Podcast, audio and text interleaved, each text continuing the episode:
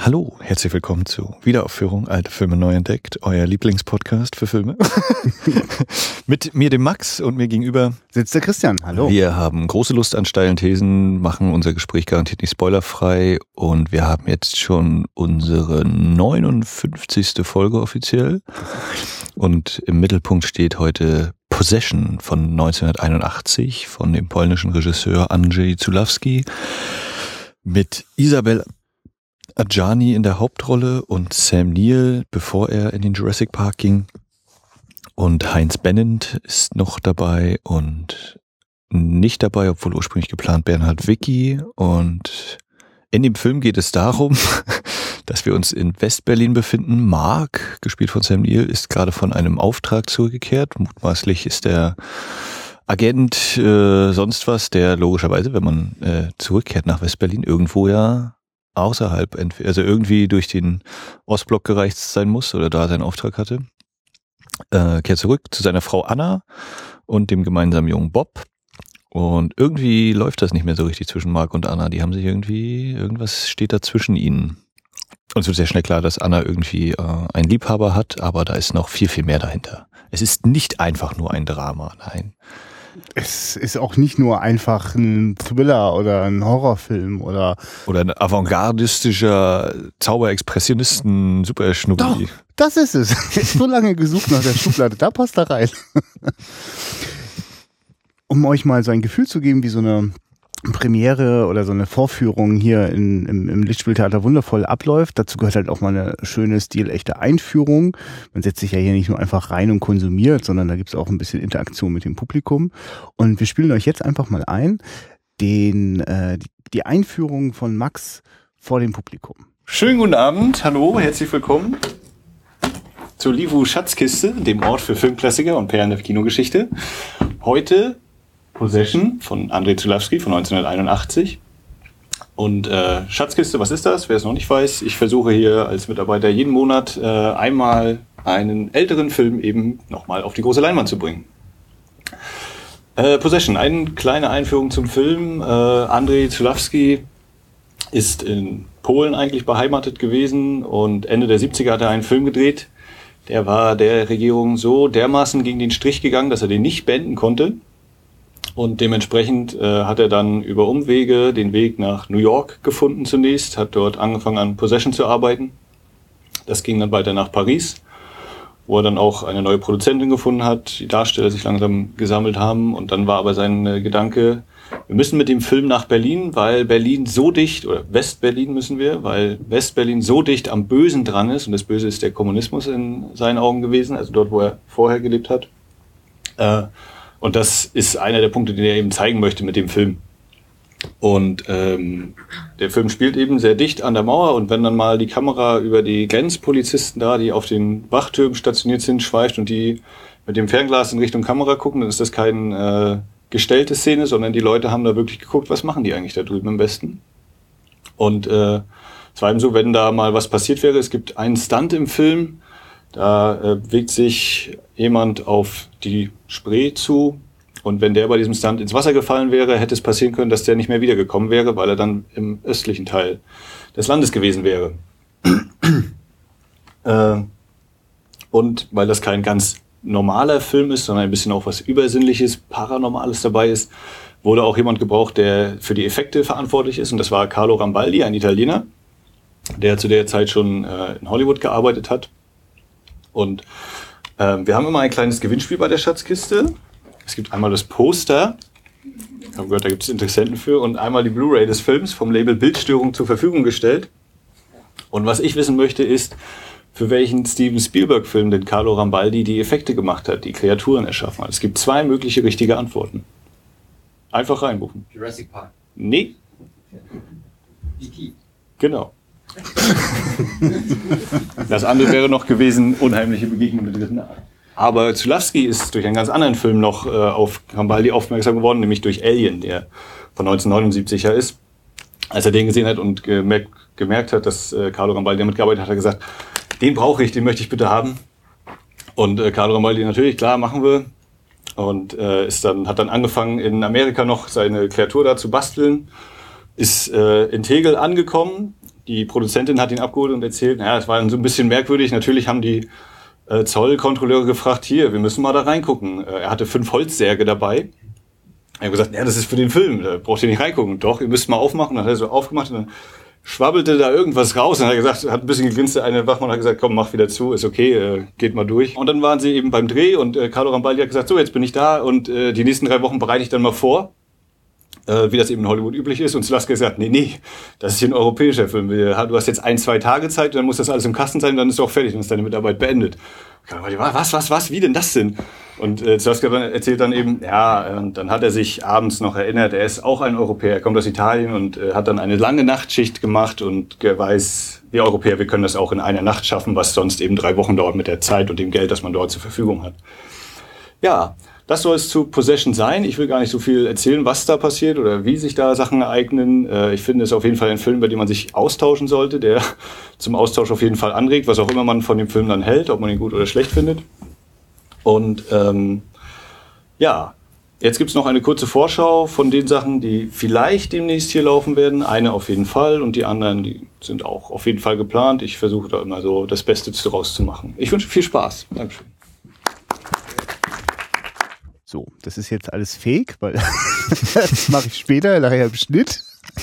Liebe Zuhörer, die ihr live seid, falls ihr dachtet, das ist was besonders Exklusives und ihr hört ihr Dinge, die andere nicht hören können. Ihr hört jetzt sogar Dinge nicht, die andere später in der Aufzeichnung hören können. Fällt mir gerade so auf. Ja. Und wer das jetzt drei Jahre später hört, wir haben das als Livestream aufgenommen oder nehmen das hier gerade als Livestream auf, als unseren Probelauf.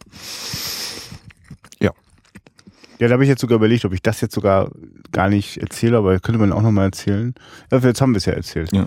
Es ist halt ein bisschen chaotisch. Also wir haben tatsächlich das allererste Mal jetzt ausprobiert, einen Livestream zu machen. Also während wir das tun, passiert es jetzt gerade. Für alle anderen ist es vorbei und war vielleicht auch gar nicht so interessant. Wir haben auch äh, eine Gästin, die gerade aus dem Kino rausgegangen ist. Ihr macht jetzt einen Livestream um, um kurz vor eins. Wer, wer soll sich das anhören? Ich guck rauf Hallo. sehe, sechs Leute sind immer noch dabei. Vielen Dank, dass ihr zuhört. Und, Schön, wenn man an Schlaflosigkeit leidet. Ne? Ja. Das scheinen wir echt auch zu tun, denn so und so kompliziert, wie das jetzt eben schon mit dem Erklären des Livestreams war, so ein bisschen vertrackt ist ja auch der Film. Mhm.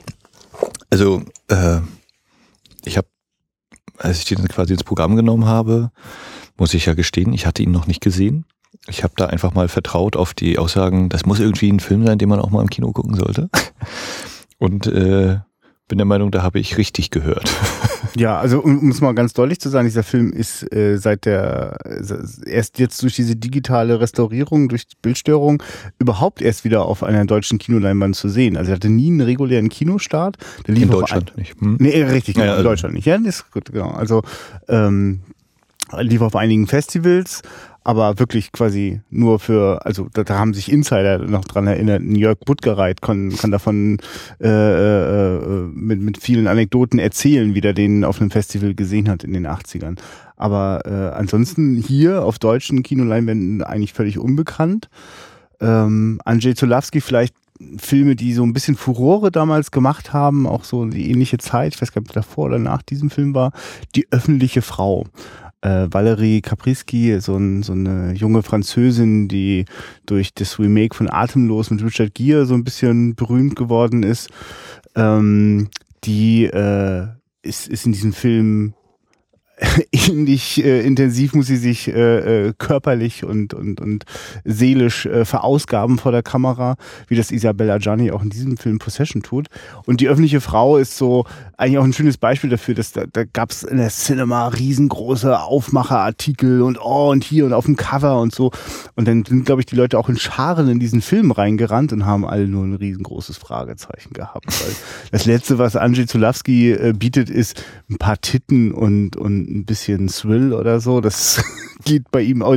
Also das, genau, er sagt oft selber auch, er, er passt ähm, also seine Filmidee oft in so eine Maske hinein. Also die Maske umgibt dann diesen Film und von außen sieht es dann aus wie ein, weiß ich nicht, vielleicht wie ein Erotik-Thriller oder wie ein, ein, ein Horrorfilm. Aber da drin verpackt er Dinge, die da überhaupt nicht, also den Erwartungshaltungen des Publikums äh, angenehm wären. Ja. Ich war da auch, auch sehr überrascht beim, beim Audiokommentar auf der äh, Blu-ray von Bildstörung und dem Interview, was sie da mit ihm geführt haben. Da kommen manchmal so Sachen und Aussagen von ihm, wo ich denke, oh krass, hätte ich jetzt so überhaupt nicht mitgerechnet. Hm, könnt ihr ja selber mal reinhören. Aber sag mal so ein, so ein Aspekt, weil ich finde auch, dass der so von der Person durchaus streitbar ist. Ja, Ich ja. öfter mal so Sachen, wo ich mich so ein bisschen, äh, okay, so siehst du die Welt, gut. Ja, ja, also vielleicht nicht so extrem, weil es das mit, äh, ich glaube, der Audiokommentar ist mit Daniel Bird äh, moderiert, glaube ich. Mhm. Und ähm, der fragt ihn dann eben, ja, dein Film kam ja schlecht weg bei der Kritik. Also, wieso? Nein, habe ich jetzt nicht. Ja, bei den Englischsprachen. Ja, die interessieren mich ja nicht. Die sind mir auch völlig egal. Für die habe ich den Film nicht gemacht. So ungefähr. Also, Okay, ja, krass. Ne? Also meine Erwartungshaltung oder mein, mein Gedanke ist ja so, na, der Film ist halt so gemacht, der geht dann irgendwie mal in die Welt raus und dann kommt aber der Regisseur, ja, das ist mir doch egal, was die anderen da denken. also das war zum Beispiel überraschend für mich. Mhm. Ich, also, das kann man wirklich so sagen. Da kommt, erfüllt so ein kleines bisschen das Klischee, das man manchmal so vom, vom getriebenen Künstler hat, dass da auch eine gewisse Arroganz mit reinschwingt. Also, umso überzeugter jemand von seiner Vision ist, umso arroganter kann das wirken. Gerade wenn man vielleicht selber etwas hilflos äh, angesichts der Geschichte äh, dasteht, äh, fühlt man sich so ein bisschen aber ich sag mal so, ich finde es zum Beispiel total toll, dass David Lynch so ein sympathischer Typ ist, dass diese verkopften äh, äh, äh, Psychotrips dadurch ein wenig, ähm, also dass ich das Gefühl habe, der nimmt sich nicht so schwer ernst. Also so im Mhm. Sinne von, dass also wenn du es jetzt nicht kapiert hast, dann war es gar nicht für dich gemacht und sowas schwingt natürlich bei Zulawski manchmal so mit. Ne? Aber äh, nichtsdestotrotz, äh, ich, von mir ist gerade auch ganz viel beim zweiten Sehen passiert. Also wer auch immer vielleicht bei Possession so denkt, oh, ich habe ja schon viele schräge Sachen gehört und so, oder ich habe den schon einmal gesehen, ich weiß ja nicht. Es lohnt sich definitiv, den zweites Mal zu gucken. Also, Und natürlich auf der Kinoleinwand. Ja, wenn, das- wenn sich diese Möglichkeit irgendwo ergeben sollte, hinder. Ähm, ja, also meine erste Sichtung war quasi irgendwie so halb äh, am, am Mittag, frühen Nachmittag, wo es noch hell draußen war. Das war auf jeden Fall auch ein Fehler, äh, wie ich festgestellt habe. Also das sollte man auf jeden Fall in einer dunklen Umgebung tun, so wie es sich gehört für Filme. Und äh, ich war überrascht von dem, von dem Tempo oder äh, bei der Erstsichtung hatte für mich der Film nicht, nicht dieses Tempo entwickelt oder ich, ich war da ein bisschen distanzierter vielleicht oder nicht so voll dabei, was möglicherweise auch an der Tageszeit lag. Äh, und hier, ich habe jetzt okay, ich habe den Anfang gerade jetzt, ganz konkreten Anfang habe ich verpasst nochmal, noch ein bisschen arbeiten musste. äh, du, wenn das deine Chefin hört, was? Guckst du dir die Filme ja an? äh, technische Überprüfung der, der Leinwand. Äh, und da habe ich kurz, habe mich hingesetzt und wusch, zog es aber auch los. So. Also da hat er ordentlich aufs Tempo gedrückt. Das war, war mir, hatte ich von der Erstsichtung ein bisschen anders so im, im Hinterkopf. Schön, dass du das sagst. Das war genau mein Gefühl. Also ich, ich sitze jetzt hier auch mit dem dritten Bier. Keine Ahnung. Ich kann das. Es ist vielleicht auch nicht falsch, äh, dass man so ein bisschen was immer man so braucht. Das kann ja bei anderen Leuten vielleicht auch Irgendwas einfach nur. Süßigkeiten oder ja irgendwas aus. Sehr schön. Ja, wer den Film gesehen hat, weiß Bescheid. Irgendwas aus Indien, so ein Tütchen, so ein Papiertütchen mit Pulver drin. Also was immer man so braucht, äh, um um einfach so ein bisschen einfach nur die nötige Öffnung zu haben, dass das alles so reinfließen kann, was, was angeboten wird. Fand ich das Tempo enorm heute. Und empfand auch ähm, die, die, die, diese, diese flüssige Kameraführung, die, die den Leuten sich so anheftet, aber schon auch auf, auf, auf, auf Schienen durch die Gegend schiebt, also schon sehr präzise arbeitet, aber unglaublich dynamisch ist. Es gab so Momente, die sind mir vorher gar nicht aufgefallen beim ersten Mal, äh, wie wir quasi so eine schöne, saubere Schienenfahrt, wir folgen Isabel Adjani, wie sie gerade die Treppe in einer Bahnstation hochkommt, äh, sie sich dem Zug annähert, der gerade ankommt und dann steigt sie ein und dann muss aber irgendwann der Kameramann von der Schiene abgehüpft sein und läuft quasi mit rein in die Bahn und wir fahren dann mit der Bahn mit und das sind so also auch eigentlich so Dinge, die gar nicht so sehr die Aufmerksamkeit so hallo hier großer Effekt, ne, aber Mhm. zieht uns in so einen Fluss rein und Ja. ganz ehrlich, ich äh, werde noch in einige skurrile Dinge hineinsteigen und, und vertiefen. Aber dieser Film hat heute so im Bauch total gut Sinn gemacht und war total stimmig. Mhm. Nee, also was die Kamera angeht, muss ich auch sagen, ich hatte ja hier äh, vor ein paar Tagen nochmal geguckt, ob das alles so passt mit der Technik. Und da war auch so diese, dieses, ähm, gerade die ersten Szenen, wo es wirklich so eine, also ganz am Anfang ist ja wirklich die Mauer, ja, gleich mal wissen, wo wir sind und was hier los ist. Die Mauer, das Kreuz, den Toten. Und dann dieses, die Kamera fährt auf eine- eine oder mehrere Personen zu und kreist dann um sie rum. Und äh, ich musste zum Beispiel an Wir sind jung, wir sind stark denken. Also gedacht, den Film hat er doch bestimmt auch gesehen oder was und hat gedacht, das mache ich jetzt mal nach. Nein, also es ist Quatsch und übertrieben, aber äh, da habe ich mich total erinnert, dran erinnert gefühlt. An einen neuen Film. ja, also dieses Kreisen um die, die Akteure und dann auch dieses Handkameramäßige und wieder ran an die Gesichter und wieder ein Stück weg. Und sehr, sehr beeindruckend und was du schon sagst, eben ein ungeheures Tempo auch erzeugend und diesen Fluss. Es war bei mir zu Hause nicht so. Ich meine, mein Fernseher ist ein bisschen kleiner als diese Leinwand hier. Ja. Aber auch so, ja, nee, der ist einfach ein bisschen, der ist nicht so groß, der Fernseher. Und da, ja, das ist einfach dieser Unterschied, glaube ich. Ne? Das, daran merkt man das dann. Das ist gigantisch. Ich habe wirklich, ich habe ja bei dir auch schon einmal gesessen und wir haben dann so schön gemütlich hinten in der Sofaecke, wo ich dachte, oh, ich bin viel zu weit weg vom Bildschirm. Ich habe das bei mir zu Hause, dass ich öfter, wenn ich alleine gucke, wirklich sitze fast direkt davor.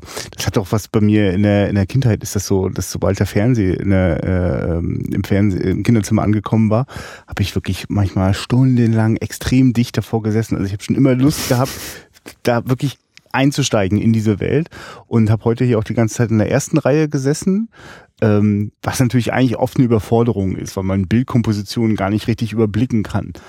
Naja, aber unterbewusst arbeitet es ja trotzdem. Ich krieg ja nur den Bildausschnitt, der gewählt worden ist. Und ähm,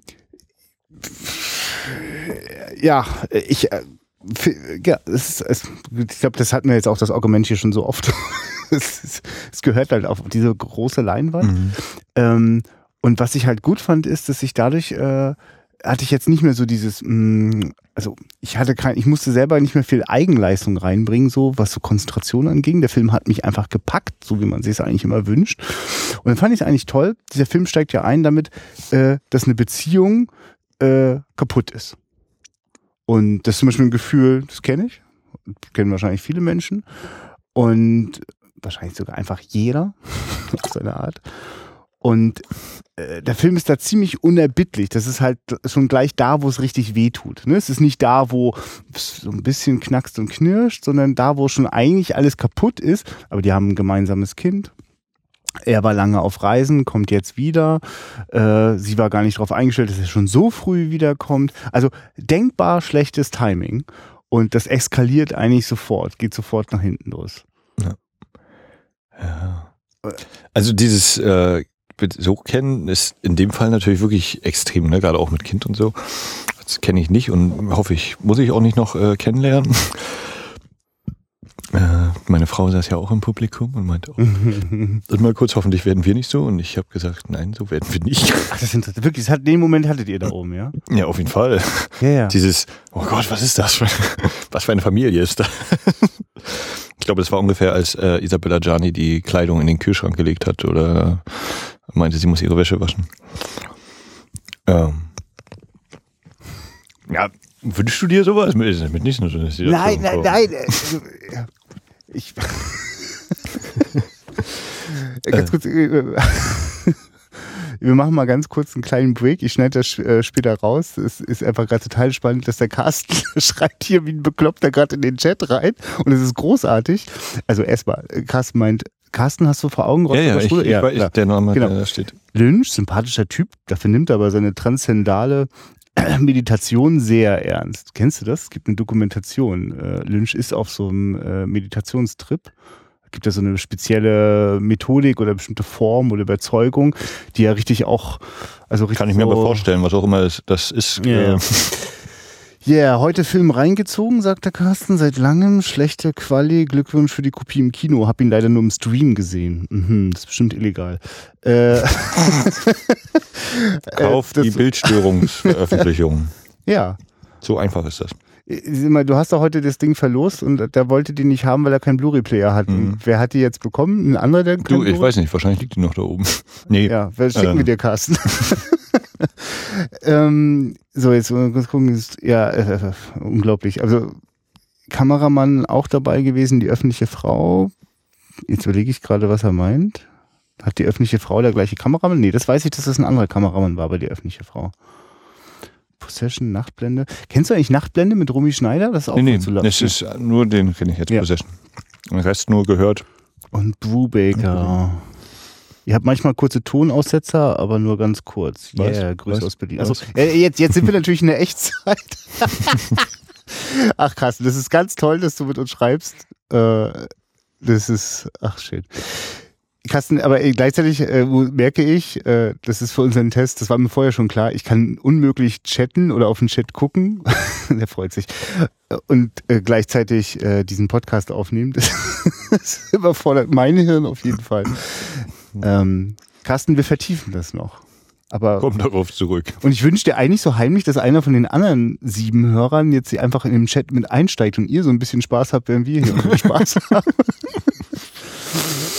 Genau, und ich überlege jetzt gerade, wie ich das nachher im Schnitt mache, weil ich will unbedingt auf diese Beziehungsnummer. Achso, du wolltest noch mal so einen Snip, den Schnipser kannst du immer machen, aber inhaltlich muss das ja auch funktionieren. Du hast einfach noch nicht oft genug im Schnitt gesessen. Hast du eigentlich jemals irgendwas geschnitten? Hast du irgendwann mal mit einem Film oder Audio Ja, hier beim Radio? 35 mm zusammenkleben einmal in meinem Praktikum. Aber, Achso, hier. Zum hm, und bei dem Fahrscheinkurs hier. bei dem Radio-Fahrscheinkurs. Ja, das ist gut. Womit das alles ist angefangen richtig. Ja. Hier sollte zufällig jemand zuhören, der Rostock Locho kennt, den Rostocker Lokalsender.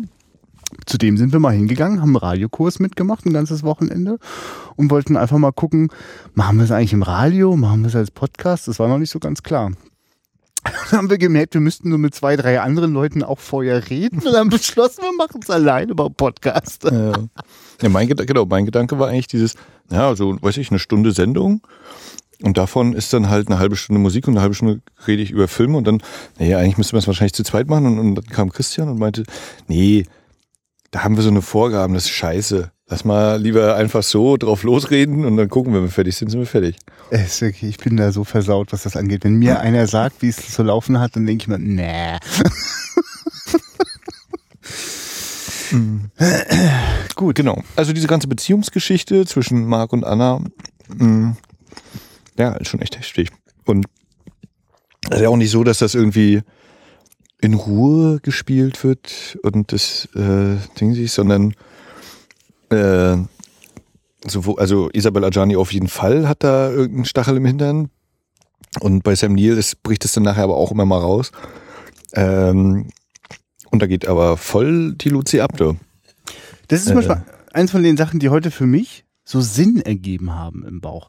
Ich, ich weiß, bei der ersten Sichtung dachte ich auch, uiuiui, ist da ein Overacting am Start. Ich habe mich, also ich habe mich eigentlich distanziert. Aus der Intensität der Szenen habe ich mich distanziert durch, das war Overacting.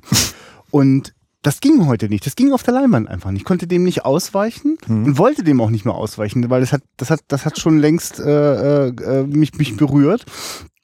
Und ich habe mich ehrlich gesagt an, an, an nicht so schöne Momente in Beziehungen erinnert, äh, in denen, also wenn so ein Streit erstmal so richtig brennt und, und schon so richtig am Eskalieren ist, ey, sorry, dann sieht's genau so aus. Da drehe ich auch so blöd mit den Augen wie Sam Neill. Und äh, äh, die Frau denkt dann auch, hast du sie noch alle? Merkst du es noch? Und dann wird es so, wenn es so hysterisch wird. Ja. Ähm, also gar keine Frage. Hier gibt's Extreme im Spiel. Isabel Adjani ist nun mal die, die besessen ist. Und äh, wobei Sam Neill hat auch Momente, in denen er auch ganz gut besessen ist. Aber äh, also dieses, ich, also ich fand, ich fa- fand das heute sehr stimmig und äh, ich wüsste, ich würde gar nicht anfangen, mit jemandem zu diskutieren, wenn er sagt, naja, mich hat das Overacting ganz schön rausgehauen. Ja, stimmt, dann Ist war schwer. das gerade nicht dein Tag für den Film. Ist auch okay. Ich würde jetzt nicht wie Zulawski sagen, ne, für dich habe ich den nicht gemacht. der war nicht für dich der Film. Äh, ja, ähm, Hat sich das rausge... Also, hat, also hast du... Also hat das... Na, ich habe, als ich den zu Hause geguckt habe, habe ich auch manchmal so dieses, na gut, dass ich so weit vom Fernseher weg sitze und äh, naja, jetzt dreht sie halt sich dreimal um, ihren, äh, um die eigene Achse und schreit ein bisschen umher und dann ist aber auch gut. Und hier war es aber auch schon ja ein bisschen anders. Ähm, so wie meine Frau da war, war auch noch meine Mutter da. Beste gemischte Publikum hier gehabt. Wie das so ist, wenn man solche netten Familienfilme guckt. Genau, du äh, saßt also neben deiner Mutter und deiner, deiner Vor, vor. Ehefrau? Vor. Achso, naja, okay, gut. Ja. Hattest sie im Nacken Und genau, ich Und spürte Isa- den Atem im Nacken. und Isabel Adjani brütet was aus. Ja, und dann äh, meinte meine Mutter kurz einmal so, tippte mich an von hinten. Ist es nicht ein bisschen zu laut? Dann habe ich so überlegt, Ja, doch, es knallt ganz schön. Aber nee, das muss so. Das, das, das, das passt dazu, dass er so äh, auch mal wirklich schon auf Anschlag geht teilweise und äh, dass das laut ist. Ich habe mich halt zwischendurch dann gefragt, ja, äh, wir sind ja hier nur auch an so einer Straße, die, zum, die in den Hafen führt, wo gerne auch mal dann äh, um die Uhrzeit Leute hin und her gehen noch. Ob da mal zwischendurch einer gedacht hat, oh Gott, was passiert da drin gerade? Wird da jemand umgebracht oder so? Also die Tür, äh, hier ist eine Notausgangstür zu, zu der Straße und die ist sehr dicht an der Leinwand und damit auch in den Lautsprechern und man hört auf jeden Fall draußen was, wenn man Hast lang du mal getestet, ja? Ja, ja, das ist überhaupt keine Frage. Da hört man Okay. was. Und wenn ich mich frage, wenn man dann so ein Geschrei, äh, ob man da wirklich mal kurz denkt, wow, was ist da jetzt? Und dann sieht man die Plakate und denkt, na, da läuft wahrscheinlich ein Film. Oder ob man dann denkt, okay, hier gehst du nicht hin. Ne? Also ich hatte auf jeden Fall auch diesen Moment, dass ich, als ich den zu Hause geguckt habe, meine Freundin war im Wohnzimmer, ich habe das von mir in meinem Zimmer geschaut und da dachte ich auch, oh Gott, wie das wieder klingen muss. Also wir haben das öfter mal, Max, dass wir irgendwie Filme gucken. Ich denke Ja. da nur an Mädchen mit Gewalt, wo Frauen einfach äh, viel, viel Angst haben, schreien, Ja. befürchten. Ja, das ist es wie bei Heat, wenn dann die, der große Shootout kommt da äh, nach dem Banküberfall und dann vielleicht der Nachbar überlegt, ob er nicht doch die Polizei ruft, weil da umhergeschossen wird, ne? Äh, also so ungefähr. Ja gut, aber das ist noch abstrakt und weit weg. Das ist noch nicht so oft, äh, noch gar nicht passiert. Aber so die Freundin, die einen dann so anguckt wie, na, was habt ihr heute geguckt? Macht ihr das öfter und muss ich mir Sorgen machen? Ich habe hier eine Nummer rausgesucht. Oh. Nee, also das ist schon, war heute durchaus sehr, sehr intensiv, dieses äh, Spiel. Mhm.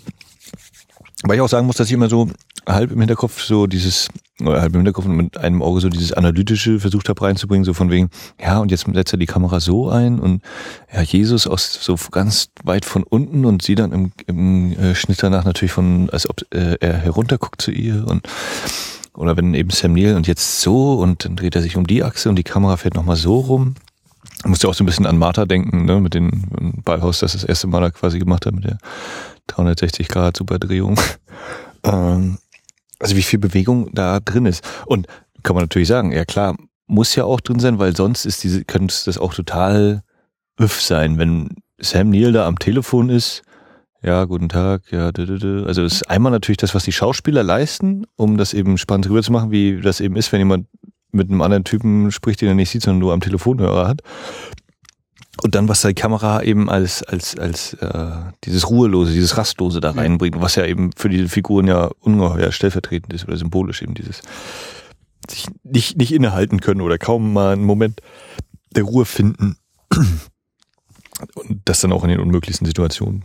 Ich stelle mir das so vor, dass Sulawski am Set immer rumgegangen ist, den Leuten äh, seine Hand auf die Schulter gelegt hat, denen was ins Ohr geflüstert hat, na, na, na, na, um denen eigentlich sozusagen diese Besessenheit, die er braucht für diesen Film, für dieses Extreme, also weil, weil die Dinge, die wir alle kennen, hier so, so, so brutal und so, so, so, so übersteigert von der Leinwand explodieren sollen.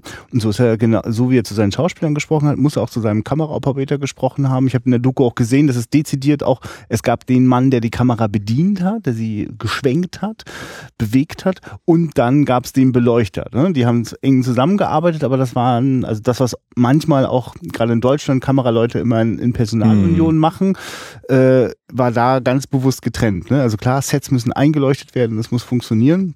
Und das macht ganz viel von dem visuellen Eindruck eines Filmbildes aus. Aber äh, die Kamerabewegung war hier nochmal so eine ganz eigene, ähm, also ein ganz eigener Schausp äh, Spieler eigentlich in diesem Hm. In diesem Stück. Und äh, ich glaube auch, also diese, diese Besessenheit, die er von Ajani gefordert hat, die hat er dann auch vom Kameramann gebraucht. Also gerade dieser Zumal Moment. der ja auch mit ihr dann verheiratet war. tatsächlich, ja? Ja, der Bruno Neuten, Neuten, wie auch immer man den Stimmt, es war ausspricht. sogar so, dass die Ajani ja erst nicht gesagt hat, äh, dass sie mitmachen möchte. Also sie hat erst gesagt, sie möchte nicht mitmachen. Ja. Und dann haben die mit dem Kameramann gesprochen, der meinte, ihr müsst unbedingt Ajani nehmen. Und die, nee, die hat schon abgesagt, kein Problem, ich, ich, ich telefoniere mal mit ihr.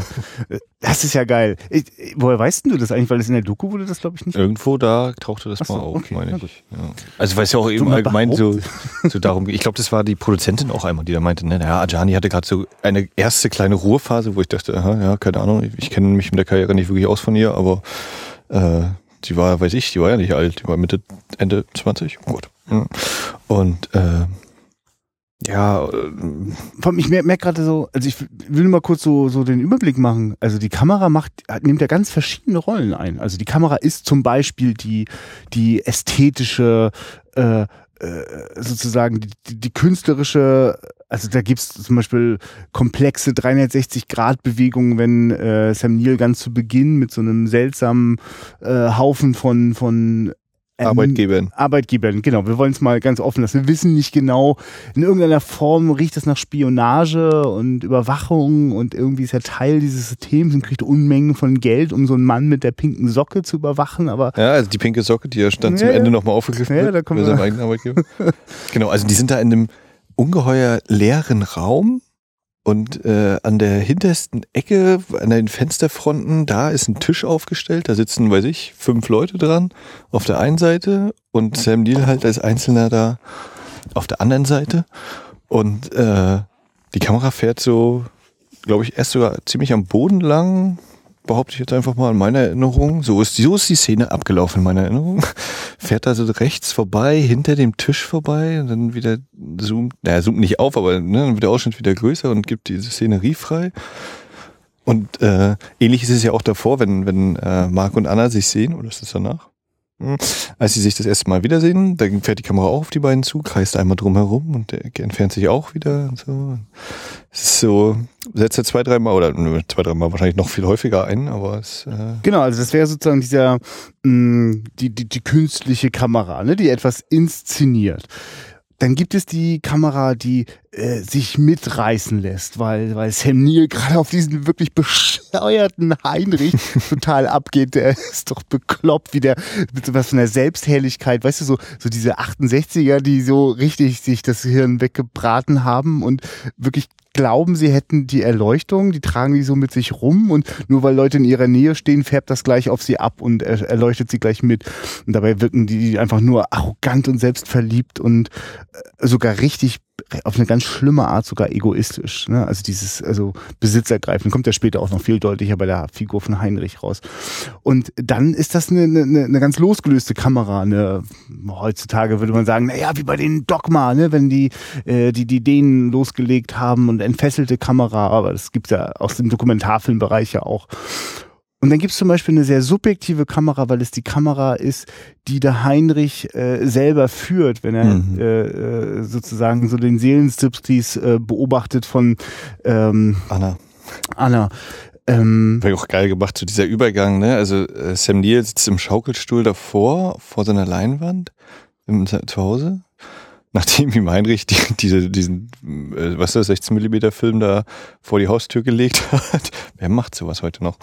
Äh, und dann fahren wir so am Boden, am Fußboden lang, an dem Stuhl, Schaukelstuhl vorbei und sehen, wie die Leinwand dann so knapp über uns streift und dann wechselt das, dann kommt dieser Schnitt und wir sind in diesem Film, also wir sind in dem Raum, in dem das gefilmt wird gerade.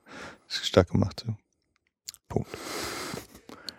Ähm, Diese Kamera gibt es auch. Ja. Und, und es gibt einen Hauch von wirklich ganz klassisch Dokumentarkamera, weil äh, die, es gibt Bilder, in denen wir über die, also wir sind in Westberlin die ganze Zeit, ich weiß gar nicht, das haben wir schon am Anfang mal gesagt. Nur, ich mir auch nicht mehr Könnte ja sein, das dass nicht- West-Berlin spielt auf jeden Fall, das haben wir gesagt. genau, und es spielt äh, äh, An der Mauer. Genau, wirklich. Ganz also viel. dies, wenn, wenn, wenn Sam Neill aus dem Fenster guckt, dann guckt er auf die Mauer und guckt auch direkt auf den Todesstreifen und guckt auch, äh, dass auf ihn zurückgeguckt wird, weil dort äh, Volkspolizisten mit, mit äh, ihren Ferngläsern stehen und zurückschauen. Und wenn wir das sehen, dann ist das authentisch. Dann sind das Es echte ist, genau, es ist nicht gestellt, diese Szenen. Es sind wirklich die äh, äh, Polizisten da im Osten, wo wir beide herkommen, äh, die da schauen, was machen die da drüben, der Klassenfeind, äh, wer auch immer.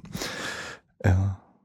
Und ich finde das ganz spannend, weil das, also das ist so, so, so, so, so, hat so ganz viele Ebenen, aber also dieses, also wir gucken die ganze Zeit hin und plötzlich guckt jemand auf uns zurück und ich, ich habe auch so ein Gefühl von, also ohne dass ich das vorher wusste, wirkt das so sehr, also dieses in die Kamera gucken ist halt immer Mhm. so ein Bruch, ne, von der, von der Die filmischen. Realität, genau. Und denkt dann auch schon, na, ist das vielleicht, passiert das gerade wirklich? Und ähm, das gibt so ein,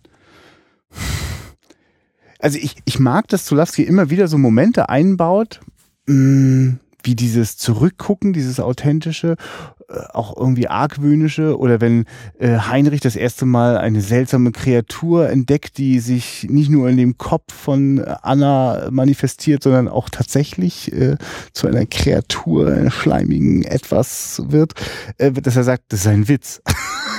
Und ich finde es, ich finde es, ist, ich mag das, wenn, wenn so ein Regisseur weiß, okay, Leute, ich mute euch hier wahnsinnig zu und Ja. die Figur findet das auch ein Witz. Also falls ihr irgendwie schon denkt, ihr müsst zwischendurch mal lachen, lacht ruhig mal. Das ist, Das wurde ist auch, absurd. hier, auch hier, also die, gerade der, der, die erste Konfrontation von, von äh, Heinrich und äh, wie heißt Sam Neill? Gott. Hä? Das tut mir leid. Ich, ich kann mir, ich kann mir Mark. die Figurennamen Mark. Mark, Mark geht zu Heinrich und äh, diese Begegnung, wenn er, wenn Heinrich ihn dann so antatscht und ha, und sein, sein äh, Sermon da loslässt, wurde ich auch sehr viel so gekichert und fand ich auch passend. Ne? Und, äh, Zulawski hat ja gesagt, naja, äh, es ist ja quasi so ein bisschen seine eigene Geschichte da bewältigen. Er hatte ja auch das gerade hinter sich, diese Trennung irgendwie. Und das ist eben dieses Arschloch, was man dann trifft und dieser, der so toll ist, der Typ. Und ah, dann ist er auch noch besser als einer, mal vermöbelt einer, wo man ja nicht selber vermöbeln will und so. Ähm, ja, also auch ganz stark gespielt auch, ne, in dem Fall wieder so. Krass. Und wenn wir jetzt schon da so gerade so hingesprungen sind, ich will mir jetzt unbedingt gerade noch das irgendwie aufsparen mit äh, äh, Carlo Rombaldi, dem, dem Kreaturendesigner, der auch schon äh, E.T. erschaffen hat oder auch bei Spielberg sogar für äh, Begegnung der dritten Art gearbeitet hat. Ähm, ich will noch mal auf die auf die auf die Kameraebene. Also es gibt ja regelmäßig Momente in diesem Film, die sind so ganz klassisch Horrorfilm. Also die die männermordende Frau, äh, der der der der der verzweifelte Ehemann, dessen Frau wahnsinnig wird und er entdeckt so Stück für Stück die die ganzen Facetten des Wahnsinns. Ähm, dann gibt's immer wieder so diese so so Einstellungen stark untersichtig. Es wird oft mit extremem Weitwinkel gearbeitet und die ganze Zeit fällt mir aber etwas auf was sonst typischerweise auch im Horrorfilm passieren würde, was aber da ganz, also mir nicht so ins Gesicht springt und ich umso bemerkenswerter deswegen das finde. Äh, die Arbeit mit Licht, also das, was quasi äh, äh, Bruno Nuiten, also der, der verantwortliche DOP, der Director of Photography, nicht der Operator, sondern der, der wirklich quasi fürs Bild verantwortlich ist und vor allem mit der Lichtsetzung beschäftigt ist. Ich finde, da ist ein unglaublich natürliches Licht, das natürlich immer wieder Akzente setzt. Also ich glaube, man sieht auch, äh, es gibt zwei oder drei Szenen, wo man mal sieht, oh, der wirft mehr, der wirft zwei, drei Schatten da. Aber das ist äh, wirklich die Ausnahme. Oder war für mich die Ja, Ausnahme. genau. Und, und vor allem wen, also, weißt du, so, so ein Klassiker des Horrorfilms wäre eben zum Beispiel stark unter äh, äh, äh, äh, sichtiges Licht. Ne? Also Licht, das von unten nach oben kommt. Dieses, dieser Moment, wenn du am, am Lagerfeuer sitzt und alle von unten nach oben beleuchtet Und alle. Lichtschalter sind kaputt und das einzige Licht ist direkt da hinten 50 Kilometer weiter und das strahlt aber alles an und der Nebel muss auch noch mit rein. Also ich meine, also der Film spielt auch über sehr große, weite Strecken bei, bei, bei Tageslicht. Also braucht, also sucht jetzt auch nicht quasi immer die dunkelste Ecke. Also es gibt eine sehr dunkle Ecke. Und das ist die Ecke irgendwo in Annas Kopf, beziehungsweise in diesem Apartment, zu dem sie sich immer zurückzieht äh, und dort diese, diese Kreatur haust, von ihr erschaffen, von ihr versorgt. Ich muss übrigens total an Hellraiser denken. Kennst du den von 86? Äh, Also natürlich namentlich ein. Begriff, aber ich habe, glaube ich, den sechsten oder siebten Teil als gekürztes Video mal gesehen. Ich weiß gar nicht genau, wann der Roman von Clive Barker äh, äh, rausgekommen ist, aber das ist sehr, liegt nah beieinander, dieses, ähm, dass da so eine, so eine, so eine, so eine, ich sag jetzt mal so eine Höllengeburt, so, so Material braucht, so Menschenmaterial braucht und dann selber zu so einem menschenähnlichen Wesen wird. Ja, also. Wenn man, also ich, ich tue gerade so, als wäre das so offensichtlich, dass das genau so gemeint ist. Also, der Film schafft das natürlich wirklich äh, ganz souverän, die Dinge da nur so hinzupacken, die Versatzstücke und ob die wirklich so zusammenpassen, wie ich sie gerade zusammensetze, das bleibt total offen. Ja, der, der Glaube. Ja, aber auf, äh, auf, jeden, ich auf jeden Fall bemerkenswert, dass dieser Film, ähm, während er vielleicht manchmal so durch, durch den Einsatz von Weitwinkel oder krassen Untersichten so, so, so, so die typische Motive eines Horrorfilms bemüht, ne, ist es, passiert das weniger in der Lichtgestaltung. Also gibt es jetzt nicht so eine krassen Lichtschattenspiele oder dergleichen. Aber immer wieder dezent trotzdem äh, Momente, in denen äh, also ich, ich also eins der Schlussbilder ist total krass, dieses, äh, äh, man sieht nur den Schatten von Sam Neill. Sam Neill oder was Ja, auch natürlich. immer, das Remake von Sam Neill, Der Doppelgänger. dem Mark, genau, der Doppelgänger von Mark, äh, wie der so hinter einer äh, äh, Glastür äh, sich scheinbar Zutritt verschaffen will und das ist dann nur so ein Schattenspiel. Das ist ein sehr extremes Beispiel, da passiert Mhm. dann doch, aber es ist eben sehr akzentuiert. Ja, die, die, also die Publikumsreaktion, die ich so mitgenommen habe, war dann zum Beispiel, wenn sich Isabella Gianni mit dem Fleischermesser näher bekannt machen möchte. Und auch kam, oh nein, was ist das jetzt so? So ungefähr. Also ich äh, gebe das Gedächtnisprotokoll von mir hier wieder. äh, also, ne, das ist ja eine Szene übertragen, also dass quasi der wahre Horror eben im häuslichen ja lauert, ne? Dass das eben nicht, also natürlich ist in dem Film hier auch irgendwie so eine Tentakelfigur, irgendwas hier, so ein, so ein Wesen. Aber die, die äh, Horrorszenen spielen sich eben auch oder ergeben sich aus dem, dem äh, in der Familie, aus dem, aus dem Häuslichen irgendwie. Ne? Aber da, genau, das ist doch ein schöner Moment, um jetzt mal drauf einzusteigen, auf diese, auf diese Kreatur. Ne? du- Also in der Einführung hat es, war das ja auch schon kurz Thema, äh, aber wir können es ja hier nochmal äh, noch mal wieder ausholen. Also Carlo Rombaldi, ähm, ich weiß gar nicht, lebt er noch? Ist er noch heute im Geschäft? Hast du das verfolgen können? Ach, Äh, Warten wir mal, warten wir mal, was äh, Carsten in fünf Minuten schreibt, ob Ja, ja, ja. Noch lebt. Genau, weil wir das ja hier gerade live aufzeichnen. Äh, Carsten ist auf jeden Fall völlig voll in den Socken. Nee, Possession ist nicht nach einer Vorlage von Clive Ah. Barker, meine ich. Possession ist nach frei nach Anna Karenina irgendwie so. Und da ich den aber nicht, äh, da ich das nicht gelesen habe, be- äh, ähm, enthalte ich mich da weiterer Kommentare. Und die Mischung ist eben, dass, äh, wie gesagt, Zulawski das selbst irgendwie so erlebt hatte und das, äh, das eben an der Mauer drehen wollte, weil da das Böse lauert, eben der, der Kommunismus, der real existierende Kommunismus, ähm, unter dem er eben leben musste und gelitten hat, eben weil er seine Filme nicht fertig machen konnte und solche Sachen. Und das sind ja eigentlich zwei dieser großen Aspekte des Films. Einmal eben so dieses, äh, ja, Trennung und wie geht's dann weiter und was macht man dann? Und einmal dieses, das Böse, was Anna dann, äh, nee, was nicht Anna, sondern die Lehrerin, die so aussieht wie Anna, dann einmal sagt hier, äh, da wo ich herkomme, äh, kann man das Böse leichter erkennen, weil das eben eine Person ist oder so und nicht wie bei euch hier. Und damit schlagen wir den Bogen zu Carlo Rambaldi, ähm, der ähm, André Zulawski und der Produzentin aufgefallen ist, als sie Alien gesehen haben. Da war er auch beteiligt mit an den Figureneffekten. Äh, und Carlo Rambaldi hat dann eben, wie, ja, ist in der Einführung das noch zu hören gewesen? Ich glaube schon fast.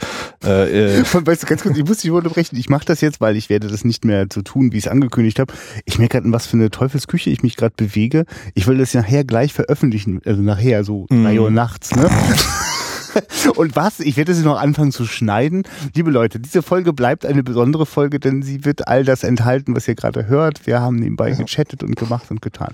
So. Ist genau, ähm, Carlo Rambaldi, der eben mit äh, Unheimliche Begegnung der dritten Art und E.T. vor allem ja, äh, oder gerade und vor allem E.T., glaube ich, hat ihm so einen Namen gemacht, verschafft in der Welt.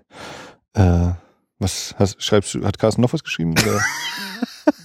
Das ist echt fies, ne? Wenn du, also, ich, ja, völlig okay. Ah, okay.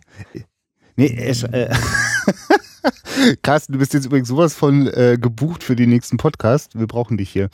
Ähm, Genau, er ist schon tot. Mir war so, als hätte ich, aber nee, hätte ich jetzt nicht äh, mit Sicherheit sagen können. Ich, ist ja geil. nee, das ist nicht gehört, schade, dass er tot ist. Na, aber nee, na. nee. Na, find's Aber so ein Live. Aber so ein Live-Chat, der die, die Infos nachliefert, das ist ja großartig.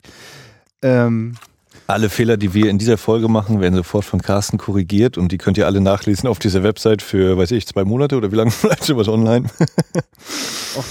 nö, das glaube ich. Ähm, Gut. Genau, also Carlo Rambaldi und der ähm, war da eben schon in Hollywood aktiv, als er, als eben äh, Zulawski und die Produzentendamen auf ihn zugekommen sind. Und das ist auch hier in, wenn man sich durch das Bonusmaterial guckt und hört und so, da gibt's dann eben diese diversen Episoden von wegen, naja, er fängt jetzt hier in Hollywood schon mal an und dann bringt er fünf Holzsäge mit rüber und am Flughafen Tegel gucken dann die Beamten komisch, als da so ein Tentakel rauskommt. Und äh, von wegen hier, ja, jetzt haben wir ja zwei, drei Wochen, ich mach das dann mal fertig. Nee, Carlo, du hast jetzt äh, heute Nacht und morgen drehen wir die Szene und dann ist vorbei. und was dann Zulawski eben so erzählt, ja, dann ist ihm eingefallen, er ist Italiener, er ist Europäer, er kann das auch in einer Nacht schaffen, was er sonst hier drei Wochen lang macht. Und dann haben wir das gemacht und fertig. Dann hat er da sein riesiges Kondom da umhergebastelt. Du, mal ehrlich, ne? Ich beim beim Zuhause sichten konnte ich mich mit sowas sehr gut distanzieren. Ja, ist ja schon ein bisschen lächerlich und ganz schön doll und ui, muss das so sein? Und ich konnte das heute nicht. Ich weiß jetzt nicht, ich will jetzt nicht immer ständig die große Leinwand bemühen.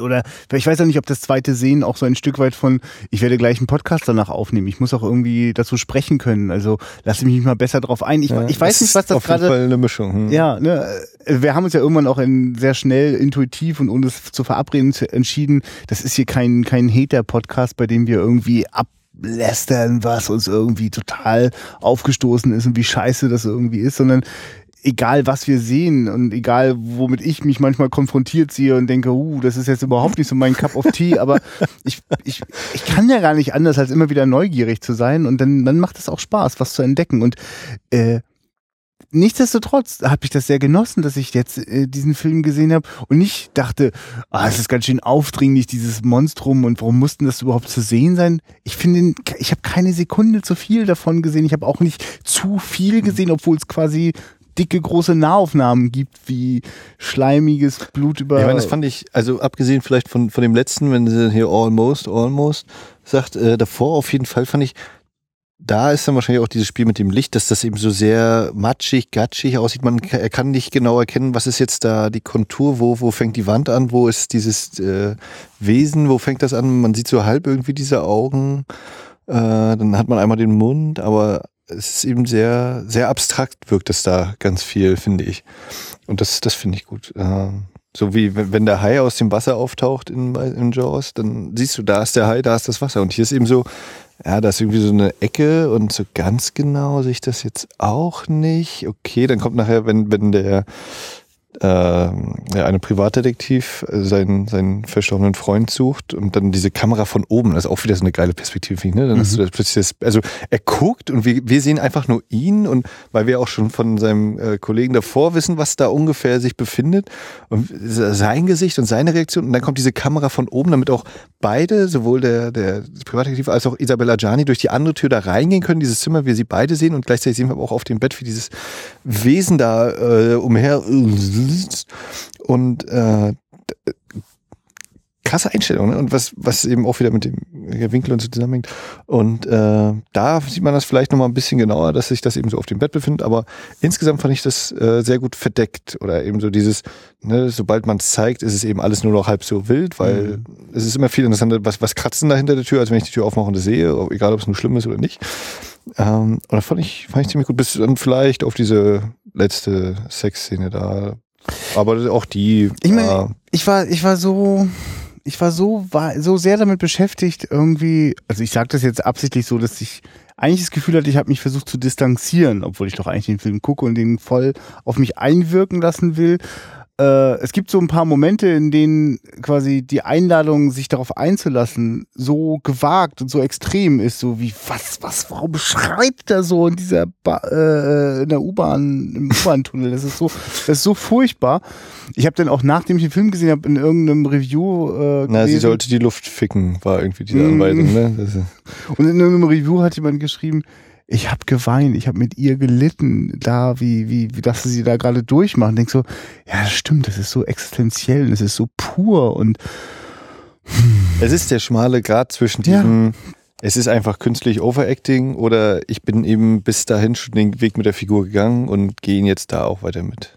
Und weil ich ihn aber zu Hause beim Sichten irgendwie noch nicht so bereit war, den mitzugehen, habe ich denn so gedacht bei dieser Szene, wo wo das das Tentakelwesen, die Kreatur mit Isabella Gianni schläft oder sie ja auch mit der Figur schläft. Ist ja nicht so, dass sie jetzt irgendwie vergewaltigt wird, also sie will das auch, sie das das muss auch und dann, dann habe ich gedacht, oh ja, ist ja so billig jetzt gemacht, so technisch. Das ist, ich sehe ja den Typen, der das Tentakelkostüm umhat.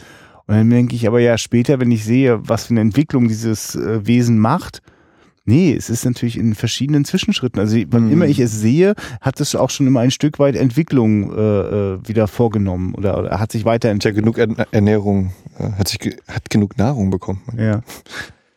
Also hast du das Gefühl, dass das was, also dieses, dieses, dieses, dass die Ermordeten irgendwie Nahrung für den sind oder, weil das ist jetzt Ja. eine Beziehung, die ich jetzt hergestellt habe, die nicht zu sehen ist. Also Ja, ich überlege gerade, weil ne, einerseits hast du das, was im Kühlschrank ist und die diese Beutel, die da, wenn er zum wenn Sam Neill nachher vor allem zum Kühlschrank hingeht und sich wieder entfernt, da in diesen Tüten, das sah für mich aus wie Überreste, ganz eindeutig. Also ich weiß nicht, ob der oder dieses, ob das Wesen gefüttert werden muss, beziehungsweise wenn es gefüttert werden muss, ob es unbedingt menschliche äh, Einzelteile braucht. Äh, also wäre ich mir jetzt nicht sicher, aber ähm, ich glaube, es schadet nicht wirklich, wenn da ein bisschen was auf Halde liegt. nee, genau weiß ich nicht. Nee. Ja. Was ist das, was ist das, äh, äh, dieses, was sie, was sie ausbrütet? Es gibt ja dieses, dieses Spiel mit dem, was, weil sie es selber so konkret sagt, ne? Also es gibt diesen Seelenstriptease vor der, vor der, vor der Filmkamera äh, des Heinrich, äh, wo sie so sagt, äh, es ist ein ständiger Kampf der Schwestern, äh, Glaube und Zufall. Glaube und Faith Zufall. and Chance. Genau, Face and Chance. Und äh, was sie dort äh, in, in diesem U-Bahn-Tunnel, was aus ihr rausplatzt, was sie gebärt, Dann eine Fehlgeburt oder Miscarriage. Ja, Miscarriage, ihr? ja, Fehlgeburt, genau. ist äh, der Zufall.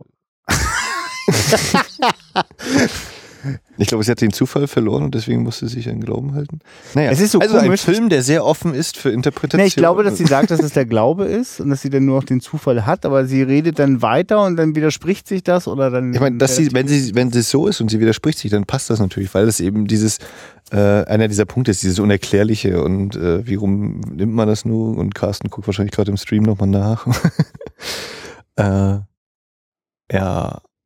Also das ist ja einer dieser Punkte, ähm, von wegen, dass, dass Sam Neill oder so das Mark immer wieder versucht, Verständnis zu entwickeln, aber dass wir ja auch merken, dass Isabella Gianni immer wieder irgendwie ansetzt zu erklären oder auf seine Fragen versucht mit Nicken oder mit Kopfschütteln zu antworten, ohne tatsächlich das zu sagen. Also dass auch sie gar nicht genau das eben in Worte fassen kann, weil man eben das wahrscheinlich oder so vielleicht auch die, die Meinung des Regisseurs, schrägstrich des Films, oder die, diesen Punkt, den er da macht, ist eben, das kann man letztlich nicht genau in Worte fassen. Das ist eben, es, es existiert, Punkt. Ne? Gefühle irgendwie, das ist nicht so einfach.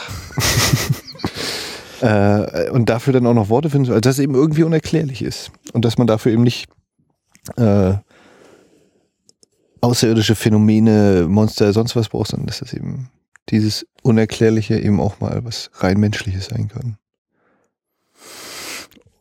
Und es ist ins, bei Zulawski eben, also man könnte es eigentlich, man kann es bestimmt nicht beschreiben, man kann es nicht sagen, man kann manchmal das, was so in, in, in, im, im Gefühl, was mit einem passiert und was das mit den Menschen macht untereinander, äh, kann das schlecht reden, aber man kann es wahrscheinlich auch eigentlich nicht zeigen.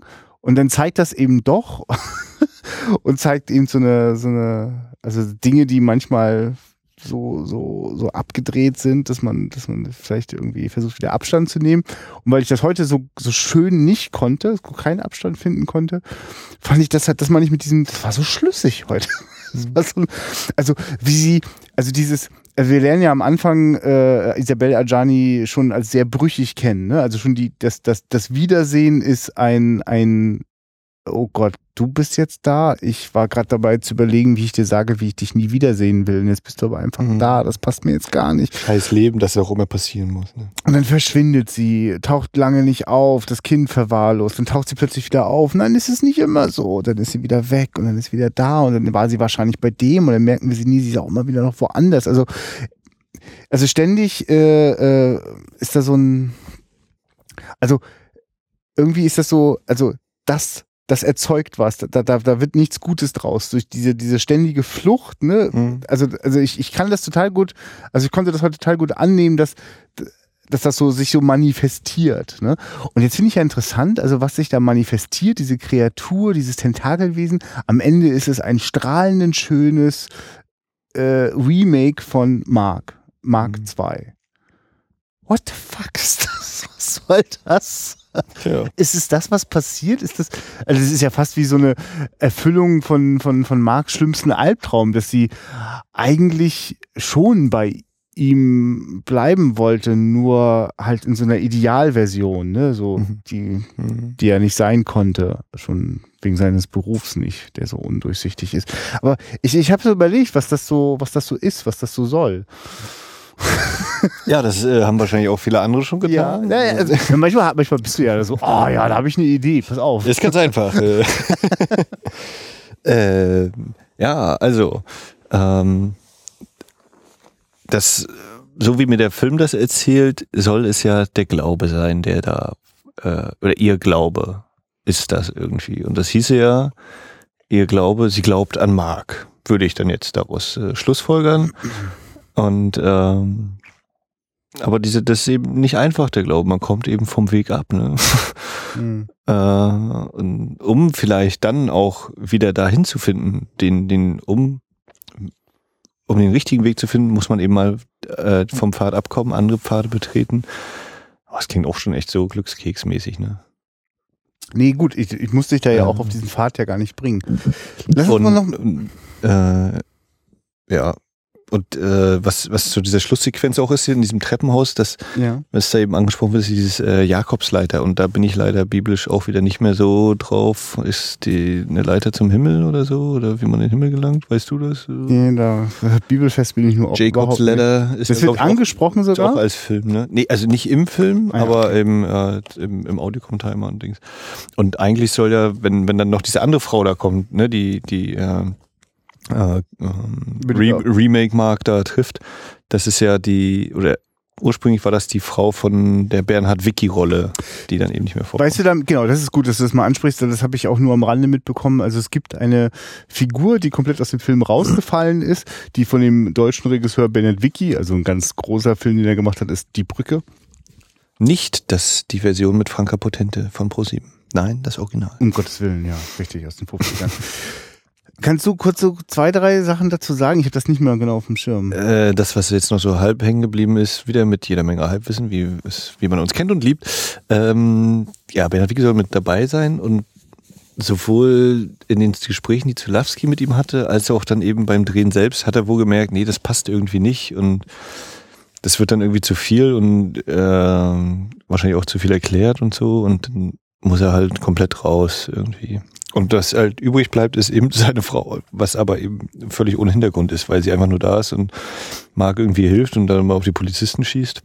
Ja, für mich ist es natürlich plötzlich einfach irgendeine Frau in diesem Haus, ja, die da genau. rauskommt, was ist hier los und dann involviert wird. Und für mich hat das sofort was von, der, der, der strahlt halt also eine große Macht aus. Also man darf ja auch nicht vergessen, also da hat er sich jetzt ja quasi, also ist durch Isabella Gianni geschaffen worden, aber dann bringt sich Isabella Gianni auch selber um. Also Auch das wieder so geil, diese Handbewegung so in den Rücken schießen Ja. sich selbst. Mega Spoiler. Wir haben einen großartigen Service ähm, und damit ist auch wirklich das Schicksal besiegelt. Dieser Podcast dokumentiert auch seinen Live-Charakter komplett bis zum Schluss. Ähm, der Carsten schreibt äh, und hat wahrscheinlich ein gutes Copy and Paste einfach am Start gehabt. Die Jakobsleiter oder Himmelsleiter ist aus dem Hebräischen, ist ein Auf- und Abstieg zwischen Erde und Himmel, den Jakob laut der biblischen Erzählung in Genesis 28,11 äh, EU hm, während seiner Flucht vor Essau von äh, Beersheba nach Haran in einer Traumvision erblickt. oh Gottes Willen. ich trinke noch mal kurz einen Schluck. Mm. Sie stand auf der Erde und ihre Spitze reichte in den Himmel. Ich habe überhaupt nicht verstanden, was ich jetzt gerade vorgelesen habe. Na, es ist halt äh, eine physische Verbindung zwischen Erde und Himmel, laut der Bibel. Und äh, aber irgendwie auch nur ein Traumgebilde oder im Traum erschienen. Also, pass auf, Christian, wir machen das ein bisschen populärwissenschaftlicher. Du kennst doch die Geschichte von Jack und der Bodenstange.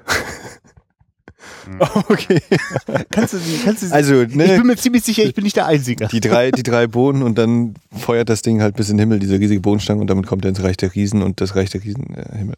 Nein, also genau, irgendwie eine, eine Verbindung zum Himmel, also äh, der direkte Weg zur Glückseligkeit. Nee, so weit bin ich bei der Bibel nicht gekommen. Ich müsste mal weiterlesen, vielleicht würde ich dann auch noch drauf kommen, aber das war ja, naja.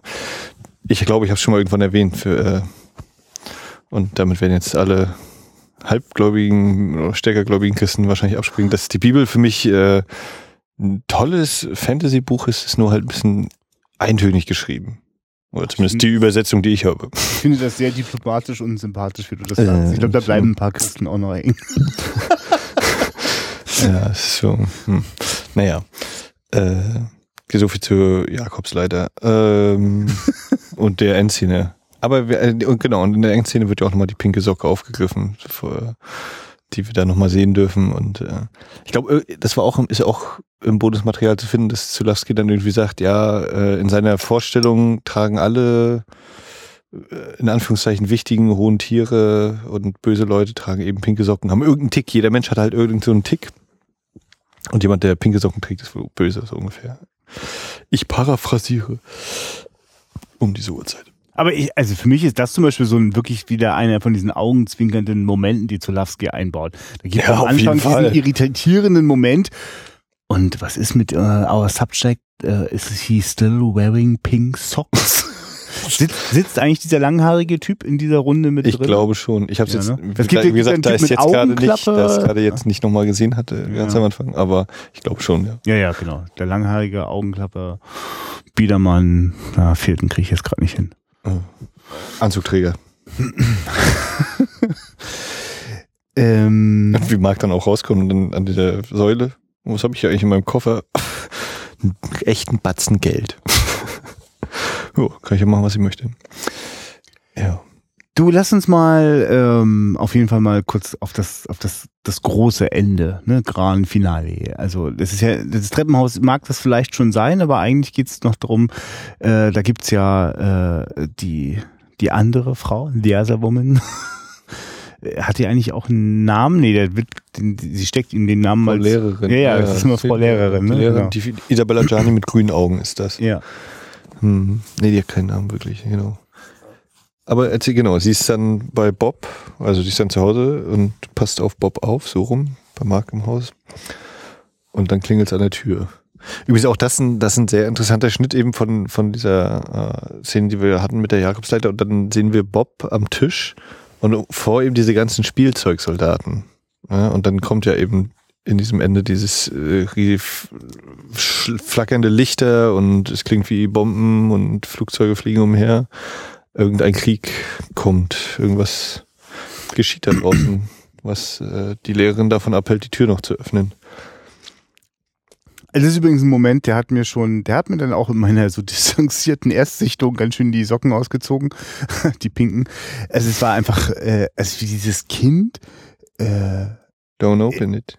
Don't open it. ja genau, mach nicht auf, mach nicht auf. Und dann läuft er ins Bad, die Treppen hoch ins Bad und äh, äh, springt dort in, in die Badewanne, ins Wasser rein und versteckt sich dort. Das ist so, also, also ein Ort, der ja auch eingeführt ist, dass, dass der Junge dort darin sich pudelwohl fühlt, ist das so sein Element, Mhm. ne? Und damit wirklich so da, also ein, es ist ja auch ein nachvollziehbarer, ne? Für so ein Kind, wo die Erinnerung noch dicht dran ist am, am, am Mutterleib und irgendwie darin geborgen sein, zieht sich dorthin zurück und Isabella Gianni ist schon wie so, also ist einfach wie ein Trance eigentlich. Äh, und ja, also für mich ist das, ich, ich, es ist ganz komisch. Also irgendwie hat das was von einem Echo. Das Echo, das ja auch über dieser ganzen, über ganz Westberlin liegt. Das Echo des Zweiten Weltkriegs. Also das, diese, Mhm. diese Stadt ist ja immer noch ein ganz schöner Bruchhaufen irgendwie. Also das ist, das ist, das ist noch gar nicht wieder lebendig geworden. Man sieht ja zwar wenig von den kaputten Stellen, also kaputt im Sinne von, wo man, wo quasi Häuserblöcke irgendwie fehlen, weil die weggebombt worden sind, aber man merkt auch, irgendwie ist noch keiner wieder so richtig angekommen. Ne? Also die Spuren sind äh, zu, zu spüren. Und jetzt, äh, also ist, ich, also ich bin so hin und her gerissen, ob das gerade sowas ist wie, wie so eine Erinnerung, so eine kollektive, also nicht ihre eigene Erinnerung, sondern eine, die jetzt einfach so hochkommt, oder es ist ein neuer Krieg. Also ich meine, ich weiß ja auch nicht, was das auslöst, wenn was dieser Geheimdienstgeschichte ist, die da. Ne?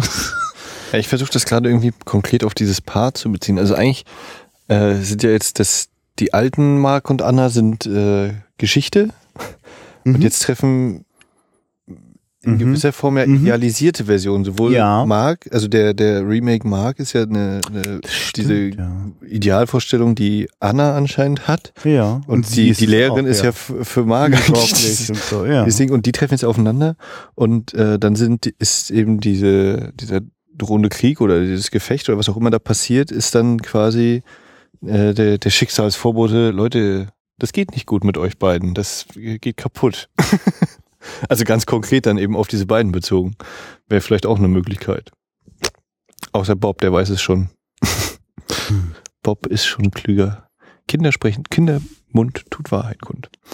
Ja. Ist auch krass so, die, ne, wie, äh, wie offensichtlich das eigentlich ist. Ja, Bob hat eigentlich seine Eltern wieder fast. Aber irgendwie weiß er auch, dass es nicht passt. Er möchte nicht, dass Mark reinkommt. Und, ja. Das finde ich übrigens sehr authentisch. Ist, das, ich finde das, also es, ich gehe jetzt schon so ein bisschen so in so einen Fazitmodus irgendwie über und merke, dass ich das eine, also heute habe ich das extrem genossen, was für eine tolle Form das ist. Da, da stecken ganz viele mh, hm, manchmal auch durchaus schmerzhafte Wahrheiten darüber, wie so Menschen miteinander umgehen und miteinander sind und wie die so fühlen, stecken da so drinne. Und die, und manchmal haben so Figuren das richtig so auf der Zunge. Also gerade äh, in manchen Dialogen zwischen Mann und Frau werden manchmal so Sachen einfach ganz klar so angesprochen. so, äh, Moment mal, das geht, kannst du so nicht sagen, aber passiert halt einfach. Und ähm, und dann kriegt das Ganze halt diese, diese, diese, diese Daumenschraube des, des, des Horrors, des, des absurden Theaters, ne? Aber äh, ich, ich, finde, ich finde diese Mischung sehr gelungen und äh, ja, also dass eben sowas rüberkommt. Also es ist manchmal einfach ein ich, ich finde es ganz schön, wenn ich heute so die ganze Zeit denke, ich kann das nicht sagen, was ich heute so stimmig fand, aber ich habe das Gefühl, dass das stimmig war. Und so fühlen halt die Figuren halt. Also sie fühlt, diese Beziehung funktioniert so nicht und ich muss weg und ich muss irgendwie, irgendwie, ich brauche was anderes. Und das will sie so doll, dass sie mhm. es selbst erschafft. Ne? Und äh, äh, Sam Neill ist, ich weiß, ich meine, der, der, ist eigentlich so die tragische Figur. Ich meine, es ist wirklich schlimm. Also wir haben noch gar nicht drüber gesprochen, dass der den Heinrich dann so, so hinterlistig und brutal ermordet. Ne? Ach, also, weil, diese Feder. Oh. Ja. Bis sie im Buch kommt. Ähm, und ja, und dieses Kind ist, ist immer unglaublich authentisch. Äh, also das. Ja. Das ist auch, glaube ich, im, und sitzt an einem Tisch und hat da lauter Zinnfiguren. Na, ich würde so eine Spielzeugfigur auf jeden Fall. Ich weiß nicht, ob Zinn oder ob so Plastik ja, ist, aber ja, eben, ja. da stehen Soldaten auf dem Tisch. Mhm. Eine ordentliche Anzahl. Und weil du jetzt gerade sagst, so authentisch, äh, das ist auch, ich weiß nicht, ob Audiokommentar oder Extras, äh, wo dann so hast gesagt, ja, bei Kindern ist halt so, sind die besten Schauspieler im ersten Take und danach ist es halt für die, dann, dann langweilen die sich, weil die es gerade mhm. gemacht haben und ne, wie Kinder eben sind. Mhm. Völlig normal. Äh, ja, und hoffentlich, also hat anscheinend öfter mal mit dem ersten Take geklappt bei ihm. äh, ich würde gerne noch kurz über Margit Margie Gluckmeister reden. Ja, denn äh, da gibt es ja eine Querverbindung zu einem Podcast, den wir schon mal gemacht haben. Oh, ist dir bewusst, dass das die Schauspielerin ist, die Martha spielt? Achso, ist sie das doch. Na, dann weiß In ich, warum ich an Martha gedacht habe. Ja. Mit der Kamera. Ja. Ähm, äh, Margie ist, wird Tante Margie und Margie genannt. Ich, also theoretisch, wenn dann die Tante von äh, Isabella Gianni ist Anna. Ich würde aber eher sagen, ist eigentlich so eine Freundin und ist eher für Bob dann so dieses deswegen Tante, weil sie immer mal auf Bob aufpasst. Und äh, auch hier wieder so dieses äh, mit Worten, also äh, Mark und Margie können sich offensichtlich, so wird es eben erst vermittelt, gar nicht ausstehen. Äh, und äh, als sie dann aufeinandertreffen, ist es eigentlich das erste Aufeinandertreffen an dem, an der, an dem, vor der Tür, wenn, wenn sie ihm die, wenn zieht ihm das Jackett aus? Ja, also, sie, wir hören sie am Telefon reden, Stimmt, aber ansonsten treffen sie es erstmal aufeinander, sie mit Gipsbein. einem Gipsbein und unglaublich erotisch angeschärft, also im Sinne von, ich lehne dich total ab, aber das bringt mich echt auf Gedanken. Ja, und, und, Sam Neill beugt sich so zu ihr vor und sagt, I loathe you, Margie. Aber äh, es klingt eben wie I love you, Margie. Und sie ziehen sich ja wirklich mit den Blicken aus und sie packt dann noch sein Hemd beim Reingehen. Und dann kommt dieser Umschnitt und äh, das war's dann erstmal, aber äh, das ist schon so, ne? Auf, auf verbaler Ebene eben diese totale Abgrenzung oder diese totale, ich kann dich nicht ausstehen, aber sobald man die beiden zusammen sieht in einem Bild, ist da eben dieses äh, ja und das, das dreht auch eigentlich so ein bisschen dieses ganze Verhältnis um. Ist jetzt eigentlich Anna diejenige, die untreu geworden ist oder hat Marc nicht auch irgendwie schon da Dreck am Stecken? Was er ja gleich am Anfang auch sagt. Ne? Sie liegen doch da im Bett und äh, warst du eigentlich in der Zeit untreu? Wird da kurz thematisiert. Gleich, gleich nach der allerersten Be Begegnung mhm. mit mhm. seiner Ehefrau thematisiert er, dass er selber untreu war. Fällt mir jetzt, also du gut, Ja, warst, ja. da saßt du heute nicht drin. Nicht, ja. nee, genau, aber und da äh, spielt das ja auch sofort mit rein. Also, also es wirkt ja fast so, als würde sie die Situation nutzen. Ah, genau, der Typ, der denkt, was soll ich bloß tun, um meine Frau zurückzubekommen. Das ist ein perfekt, diese Männer will ich haben. Die kann ich kontrollieren, die sind gerade schwach, die kann ich haben. Obwohl sie lustigerweise selber total eingeschränkt ist, ja gar nicht richtig gehen kann und im Bett ja auch wie so ein Zombie liegt. Ja, und genau eben, er, der wiederholt sich ja, also Mark kommt eben nach Hause und sieht, dass äh, Bob nicht ordentlich zugedeckt ist und sagt ihm so drei Sätze und deckt ihn dabei zu. Und dann sieht er, dass Margie eben auch im Bett liegt und auch nicht ordentlich zugedeckt und sagt ihr genau die gleichen Sätze da eben. Also diese äh, Duplizität der Ereignisse da eben, dass er sie dann kurz behandelt wie so ein kleines Kind da. Ja, ja, das äh, wirft immer neue Facetten auf da. So dieses Verhältnis, wer ist eigentlich schuld oder ist eben überhaupt jemand alleine schuld oder ist das nicht so ein Ge- äh, Gebilde, was so aus mehreren kleinen Sachen entsteht? Solche Punkte. Warum hat, äh, warum ist sie umgebracht worden und von wem? Also ja auch Von dem Wesen auch, also nee, also von, von Anna Ja. und weil Anna sich eben mit dem Wesen zusammen in die eigene Wohnung, in die alte eigene Wohnung gerettet hat und sie war eben da und hat das Wesen gesehen, so habe ich das verstanden. Hm, okay.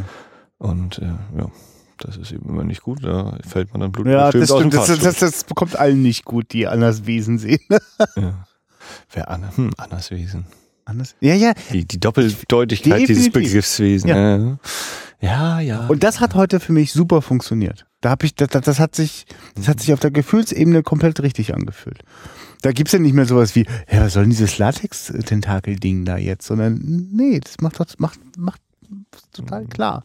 Ist einfach sehr deutlich ausgesprochen. Also das, was man manchmal so fühlt, weil es so doll ist, wenn man es dann in Worten ausdrückt oder gar in Bildern, dann kommt das dabei raus. Und äh, davor hat man natürlich Angst und es irritiert einen. Und ich, es war echt toll, als der Film zu Ende war.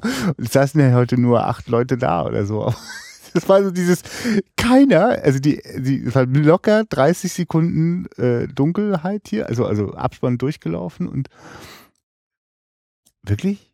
Das, also, aber wie, also es war, es hat einen so total ja, der, einen Prozess, man hört es rattern. ja, genau. Es, man wird komplett auf sich zurückgeworfen. Es gibt kein, der Film liefert keine Anleitung mit. Er liefert ein Erlebnis und äh, dieses Erlebnis fordert von einem sehr viel, wenn man wenn man sich damit beschäftigen will, oder auch sehr viel, um es wieder von sich loszudrücken. Ne? Also deswegen kann ich das total verstehen, dass Leute sich über ich, ich komme die ganze Zeit nicht davon los, dass der äh, Daniel von Spätfilm ein unglaublich vernichtendes Re Review auf Letterbox geschrieben hat. Superstation. Ja, ja, genau. Ja, aufgesetzte Kamerafahrten, Overacting, bis der Arzt kommt. Also es sind jetzt keine Zitate, sondern einfach nur das, was ich so äh, da rausgezogen habe an, an Meinung. Ja, verstehe ich. Aber eigentlich, Daniel, warst du gerade die ganze Zeit beschäftigt, dich von diesem Film zu distanzieren. Das ist auch okay. Das ist Selbstschutz, das ist legitim und bitte mach das auch, weil du musst dich nicht mit allen Dingen auf der Welt beschäftigen, mit denen sich andere Leute beschäftigen. Aber wenn du nicht, nicht du. Ey, Moment, ich glaube, ich, ist, ist Daniel nicht auch, der hat doch auch ein Kind, ein kleines Kind und eine Frau, ne? Der, der muss das so, da- das muss man wechseln. Das Wenn du das, wenn du das zu dicht an dich ran Du, ich meine, es war wirklich so, dass erst vor kurzem äh, meine Freundin mit einer mit einer hochschwangeren äh, Bekannten äh, ins Kino gegangen ist und ich fragte die, wo geht ihr hin? Also nur um sicherzustellen, dass sie nicht in Possession geht. Ich könnte das nicht machen, das geht nicht, es ist verboten. Achtung, Triggerwarnung. Ja, nee, na klar. Also auch Date-Movie Nummer eins, dieser Film. ja. Nee, also um Gottes Willen auch kein Vorwurf an den, den Daniel, sondern einfach nur, ich, äh, das, das, das ist so ein Film, der will, der geht so richtig ans Eingemachte. Und das hat man eigentlich in, in, in Gläser fest verschraubt, tief im Keller, alles eingebaut. Da will man eigentlich gar nicht ran. Und der Film, Ja. man steht so da und denkt so, na, was kommt jetzt? Pff, war er schon überfahren. Da läuft Isabella Gianni schon die Decke lang.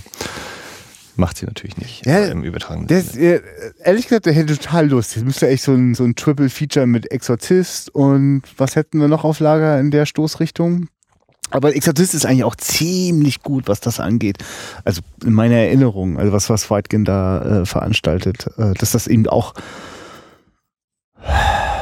ja, wobei gut, die übernatürliche Komponente hat da auch schon so ihren guten Horrorplatz. Irgendwie ist es auch klar, ja, der Teufel ist in das kleine Mädchen gefahren. Aber ich denke da gerade an so Momente, wenn das Mädchen dort steht und die, die Familie ist da oder hat Bekannte dort und äh, sie, sie, sie, sie pinkelt da auf den Boden und also es hat so eine, Hm. da ist mehr als nur, oh krass, der Teufel ist in dem Mädchen, sondern es ist auch so, ähm, ja, wie gehen wir damit um, wenn, wenn wir so aus der Bahn geworfen werden und nicht mehr wissen, wo wir gerade hingehören? Und eigentlich wollen wir alle bloß weg, werd wieder gesund.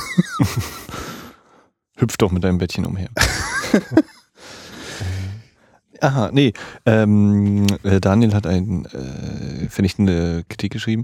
Also ich kann mir auch vorstellen, dass es die gibt, die nach zehn Minuten oder spätestens nach einer Viertelstunde sagen, nö, ich Hm. gehe weg. Also die Ja. vielleicht bis dahin keinen Zugang haben und dann, ob man noch einen findet, weiß ich nicht. Und ähm, Und das Ja, ist und so- notwendiger Selbstschutz, das ist doch völlig okay. Also, also so wie eben Clockwork Orange eben als, als so eine Tour de Force gilt, ist das für mich ja auch ein mhm. ungeheures Ding, wo du erstmal durch musst. Schönes Beispiel, ja. Glocke Orange ist Ja, auch so ein das Film, ja. Ist- Also das, das ist ja dieser, dieser Mini-Flyer, den ich noch geschrieben hatte. Es ist eben, oder ich weiß nicht, was für ein Flyer, ja.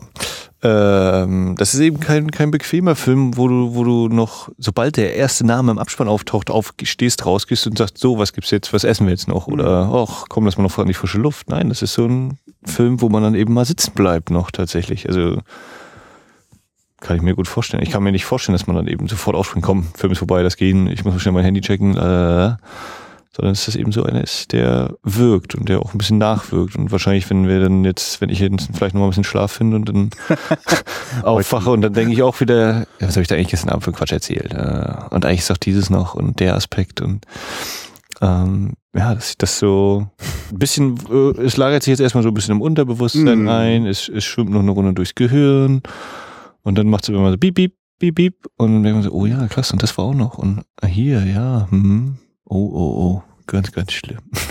Und dieser tote Hund in der Spree und Ach, wir- wir haben über den toten Hund nicht gesprochen. die Hundesymbolik und die Veranda und der Eukalyptusbaum und äh, wie unvorhergesehene Dinge beim Dreh geschehen, wenn das Fenster aufgeht, als äh, Marc da bei der Mutter von, von Heinrich noch ist, was wohl nicht geplant war, weil einfach das Fenster ist aufgegangen, war halt zu windig und wo du dann auch überlegen kannst, ist da jetzt, Erzähl mir sowas nicht, um was ich hier zwei Uhr nachts. äh, Okay. ob da eben eine Seele gerade rein oder raus ist oder sonst wie. Ja. Das ist Midnight. Oder auch die, die äh, homosexuelle Beziehung, die, die Privatdetektive, die beiden. Die, was auch nicht so beleuchtet oder nicht, nicht als, das müssen wir jetzt nochmal rausstellen, diesen, äh, dass das sowas ist und ne, sondern dass das eben auch Liebe in allen möglichen Farben und Formen und, und vielleicht äh, bei Anna eben mit ihren verschiedenen Partnern, ob das nur wirklich überall echte Liebe ist oder eine Form von Liebe oder wie auch immer. Ganz viele Varianten gibt. Und auch da fand ich so diese, diese Wiederholung, dieses, äh, wenn Marc eben auf Heinrich trifft und da ganz viel so dieses Berühren ist von, von Heinrich aus und so, dann der Privatdetektiv auch so seine Marks Hände nimmt und äh, sie müssen wissen, er ist mein Partner und wir leben zusammen so ungefähr. Mhm. Ne? Dieses, da eben nochmal so eine Ähnlichkeit entschieden und wie sich das aber unterscheidet, ne? Wenn, wenn Heinrich so dieses, hey, alles cool, äh, ja, alles cool, wir gehören zusammen und brauchst jetzt nicht böse sein und ich kann es verstehen und, äh. und der Privatdetektiv war eigentlich so aus, aus Sorge, aus und er sagt eben auch ihr Zartge ihr Feingefühl oder so ist es, was, Mhm. was mich so offen sein lässt, irgendwie so. Ne, äh, so.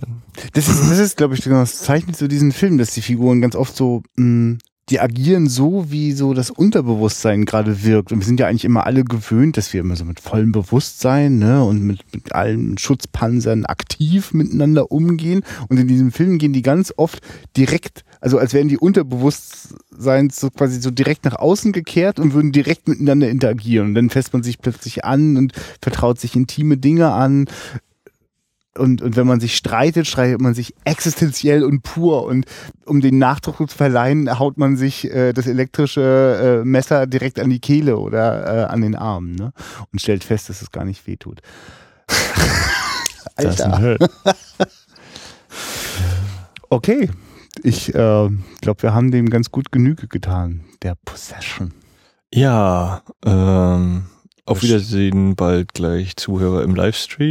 Äh, Ja, das, äh, Alle, die diese Folge normal hören, äh, wenn ihr uns jetzt über iTunes gehört habt, könnt ihr uns gerne bewerten. Gerne natürlich mit fünf Sternen oder noch einen Kommentar dazu. Äh, Ihr könnt natürlich auch ich eigentlich. nehme übrigens auch vier Sterne. Ich muss das dir unterbrechen. Ich, ich muss auch kurz sagen, bei, wenn ihr bei dieser Folge nicht fünf Sterne gibt, könnte ich verstehen, dass es da irgendeinen Grund gab. Ähm, also, ansonsten empfandest du uns etwas als unfokussiert oder? Ja, mindestens die, die Einführungszeit da, wo die Leute erstmal warten mussten, man kommt jetzt endlich zum Film hier. Jetzt reden die hier über Essen und Bier und Ach so. so, ja, den Teil schneide ich dann doch noch weg. Ich bin, ich bin gespannt, ich lass mich überraschen. Ähm, auf wiederaufführung.de, unsere Homepage, könnt ihr die Folge finden und könnt gerne auch Kommentare noch hinterlassen und eure Sichten, Sichtweisen äußern und erzählen, welche Beziehung ihr schon so hattet. Nein, das müsst ihr natürlich nicht. Ähm, ja, ihr könnt uns auf facebook.com slash Wiederaufführung ein Gefällt mir abgeben und auch da natürlich kommentieren, Vorschläge machen äh, oder was euch sonst in den Sinn kommt. Auf Twitter slash Wiederaufführk ist auch äh, immer wieder Party angesagt und ich bin jetzt auch langsam ein bisschen müde, muss ich gestehen. Deswegen war es das von mir jetzt erstmal mit der Werbung. Und äh, wir können schon mal den Ausblick geben, dass wir ja wissen, was wir nächste Folge. Nee, wissen Oh, Folge 60 wird, glaube ich, eine Roland-Klick-Folge nochmal werden. Richtig, ein bisschen archiviert. Sehr gut, dass du das sagst, genau. Ähm, Roland Klick, äh, Regisseur von äh, so umwerfenden Filmen wie äh, Deadlock oder Supermarkt. Und Supermarkt wird uns äh, nächstes Mal äh, eine große Freude bescheren. Ich habe mir zwei Filmemacher aus Rostock eingeladen, den Marc Sternkicker und den Max Leschinski. Und die hatten noch gar keine Ahnung, was Roland Klick so in den 70ern losgemacht hat hier in, in, in der Bundesrepublik. Und da gucken wir mal rein. Lasst euch überraschen. Das haut euch genauso von den Socken. Mindestens. Ja, da bin ich dann mal nicht dabei und dann ab der 61 wissen wir, das wissen wir glaube ich noch nicht genau. Dann machen Das wir dann, wird richtig aufregend. weil Weil wir wir, werden dann ja, genau, wir haben jetzt quasi eine Woche oder jetzt steht eine Woche für mich vor allem an, wo ich äh, nicht so viel Zeit habe oder ja, keine Zeit habe und danach die Woche beginnen hier in Mecklenburg-Vorpommern, glaube ich, schon fast wieder die Schulferien oder ist das dann schon soweit? Äh, also die, die Sommerferien nähern sich und dann hat Christian ganz viel Zeit und ich habe dann mal zwei Tage hintereinander, glaube ich, frei, wenn sich nichts ändert. Drücken wir alle die Daumen, damit wir auch viele tolle neue Folgen. Und dann werden wir wahrscheinlich so einen kleinen Filmmarathon machen äh, und da mal wieder den Vorlauf anheizen, dass wir ein bisschen auf Reserve arbeiten können, weil dann der Sommer kommt und da zieht es uns mal in verschiedene Richtungen und äh, genau. Und ich kann zumindest sagen, dass äh, meine Wenigkeit äh, dieses Jahr auf dem äh, Chaos, Chaos Communication Camp äh, sein wird. Und äh, was das bedeutet äh, für Wiederaufführung, das wird sich noch äh, so herauskristallisieren. Aber ich gehe davon aus, dass mindestens einen abgedrehten Science-Fiction oder sonst wie irgendwie an die Hacker-Thematik angelehnten Spielfilm wir dort auch besprechen werden. Mal sehen. Soweit erstmal und Ja.